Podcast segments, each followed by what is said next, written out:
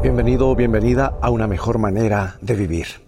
Dice el libro de los Proverbios, escrito por Salomón, que algunos dicen que fue la persona más sabia después de nuestro Señor Jesucristo. Dice lo siguiente.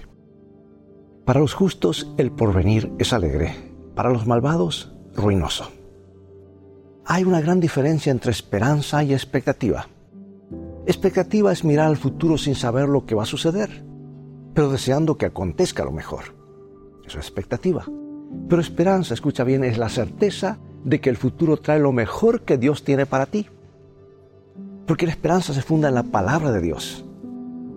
La expectativa se funda en el sentimiento del ser humano.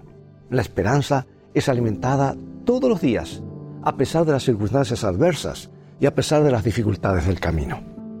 La esperanza viene de la confianza en las promesas divinas. Por eso es que es el patrimonio de los justos. En el libro de los Proverbios, la justicia no es solamente un determinado estándar de conducta, la justicia tiene que ver con el carácter, con las intenciones íntimas y los deseos ocultos del corazón. El esfuerzo y la disciplina humana pueden modificar las actitudes exteriores, pero no transforman el corazón.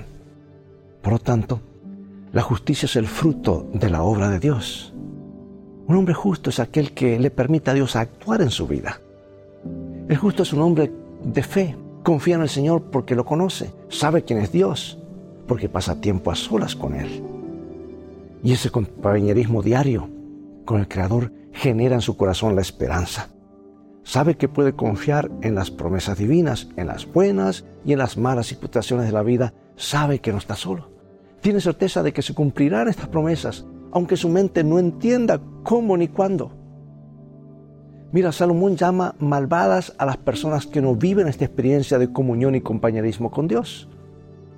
La maldad no es la simple ignorancia del bien, es la deliberada rebelión contra el bien, el endiosamiento del ego, la soberbia espiritual y el deseo de eliminar por completo la existencia de Dios. El malvado mira el futuro y espera, pero sus expectativas no tienen un fundamento seguro, son apenas deseos. Confía en la suerte o en el destino o en la mejor de las hipótesis, en la fuerza de sus manos o en la de su energía interior, como algunos buscan.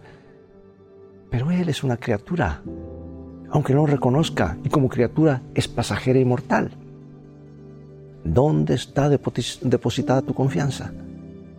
¿Quién está en el control de tus expectativas futuras? Las respuestas de estas preguntas son trascendentales, porque como dice el versículo, para los justos el porvenir es alegre, para los malvados ruinoso. Dios te bendiga y recuerda, en el viaje de la vida, las cosas han de terminar bien si tienes los principios de la Biblia como tu GPS y a Jesús como tu guía, porque esa es una mejor manera de vivir.